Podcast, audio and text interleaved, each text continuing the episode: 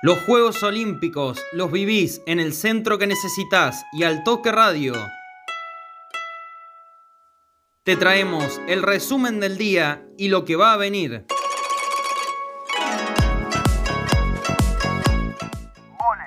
La selección masculina se quedó con la medalla de bronce. Venció 3 a 2 a Brasil con parciales 25-23, 20-25, 20-25, 25-17 y 15-13. A diferencia del partido por fase de grupos, ahora fue Argentina el que remontó.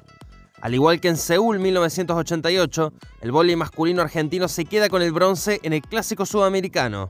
19 puntos de Facundo Conte, 7 bloqueos de Agustín Losser como las actuaciones destacadas para subirse al podio. Magdalena Zimmermacher finalizó su primera participación olímpica en el debut de la disciplina con 16 golpes sobre el par y 300 en total. La ganadora de la dorada, la estadounidense Nelly Corda, culminó con 17 golpes bajo el par. Pentatlón moderno. Sergio Villamayor terminó la prueba en el puesto 27 con 598 puntos totales, luego de las pruebas de 200 metros libres en natación, la repesca en esgrima, los saltos ecuestres y el laser run final que combinó atletismo y tiro. Atletismo. Marcela Cristina Gómez llegó en el puesto número 61 en la prueba de maratón femenino con un tiempo de 2 horas, 44 minutos y 9 segundos. Lo que viene. Eulalio Muñoz y Joaquín Arbe disputarán este sábado desde las 19 horas en Argentina la prueba de maratón masculino en atletismo y cerrarán la participación nacional en los Juegos Olímpicos de Tokio.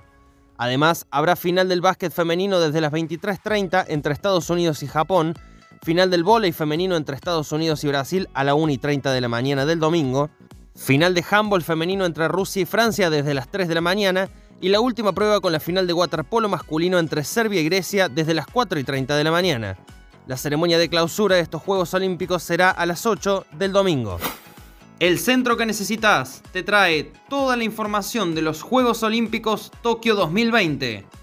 Nos escuchamos mañana.